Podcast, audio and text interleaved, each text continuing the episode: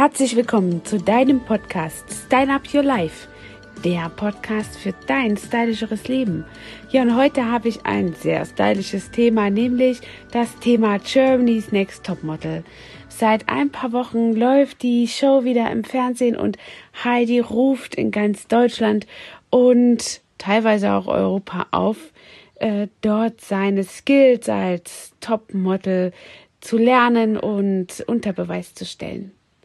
Ja, selbst früher habe ich mich in meinen jungen Jahren noch zusammen mit einer Frauengruppe ähm, getroffen, zu einem Mädelsabend. Und dort haben wir das ähm, Format von Heidi und Co. wirklich zelebriert und mitgefiebert, wer dort denn ähm, die notwendigen Skills hat und auch überhaupt so toll aussieht. Ja, seit 2006 gibt es ja dieses äh, Format und das Konzept von Heidi und Co. kommt ja sensationell an und heute eben auch bei den jungen Frauen und äh, bei den jungen, ähm, bei der jungen Generation hat man dort eben ja wirklich ein breit gefächertes Portfolio an, an Typen, die dort auftreten waren es früher ähm, eben auch ausschließlich Girls, die dort aufgetreten sind, ist es heute umso angesehener zu zeigen, wie man aussehen kann als Frau. Und hier wird eben auch die Thematik aufgegriffen, dass Transgender eben ganz äh, offen vorgestellt werden. Also die, die, dieses Konzept hat sich wirklich in ein ganz offenes äh, Format geändert oder entwickelt.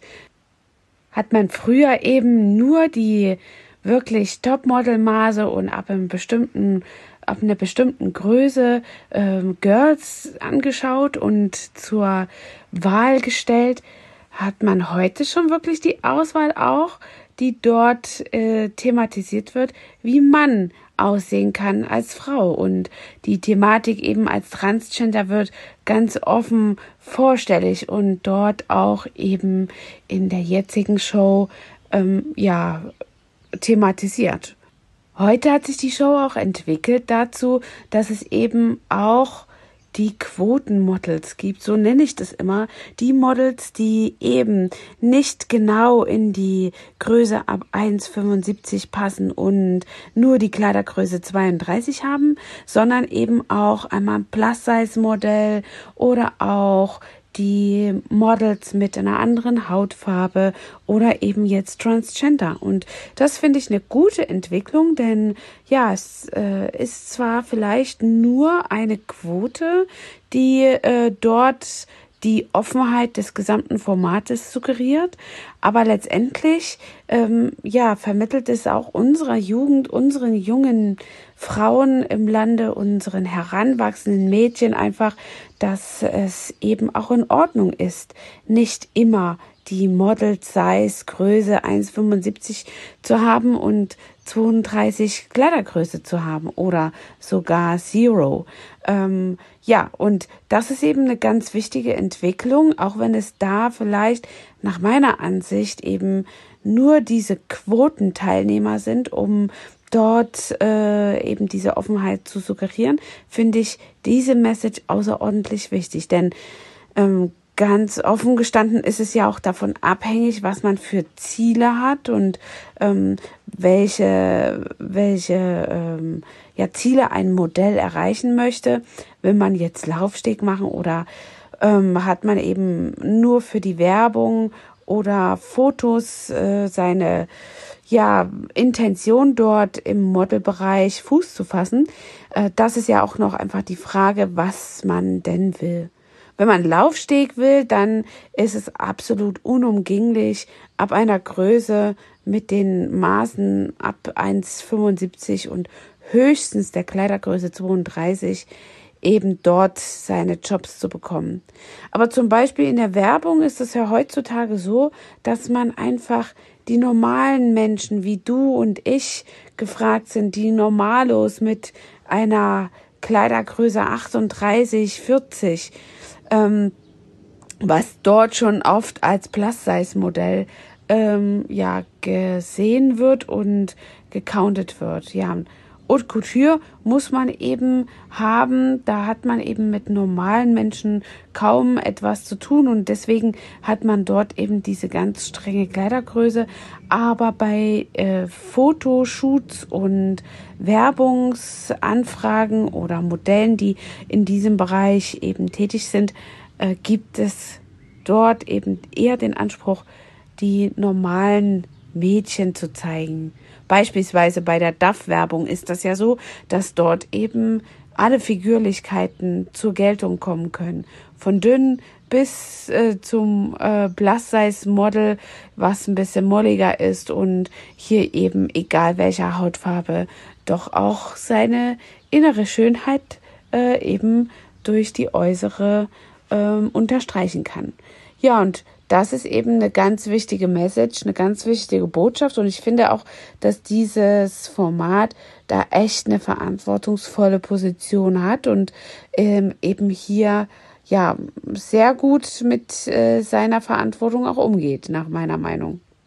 Ja, und somit kommt eben diese Sendung oder dieser, äh, dieses Sendeformat einfach auch seiner Sorgfaltspflicht nach, seiner Sorgfaltspflicht gegenüber der Kinder, die das schauen. Meine Tochter ist zehn, die schaut es da so hoch und runter und alle jungen Menschen oder Mädchen ähm, eben zu erklären, dass es ganz normal ist, wenn man eben nicht direkt gärtenschlank ist und dadurch eben auch nicht ein Mensch zweiter Klasse wird und ebenfalls trotzdem Chancen auf den Erfolg haben kann. Also das ist äh, mir eine ganz wichtige Sache und ich finde, dass dieses Format Germany's Next Topmodel seinem, äh, seiner Verantwortung dort absolut gerecht wird.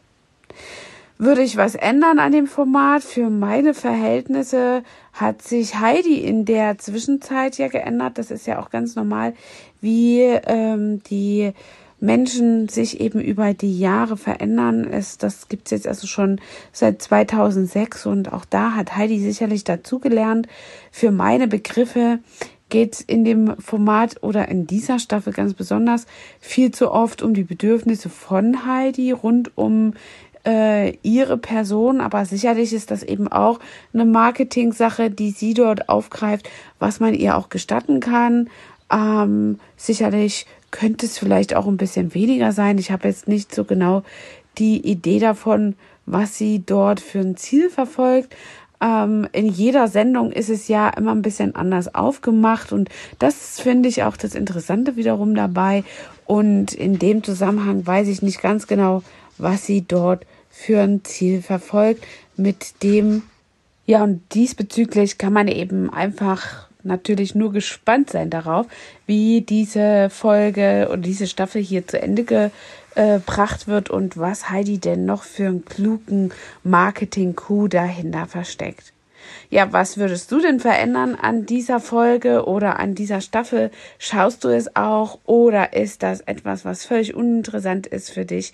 Ich bin ganz gespannt auf dein Feedback und freue mich darauf, mit äh, dir hier eine Kommunikation einzugehen.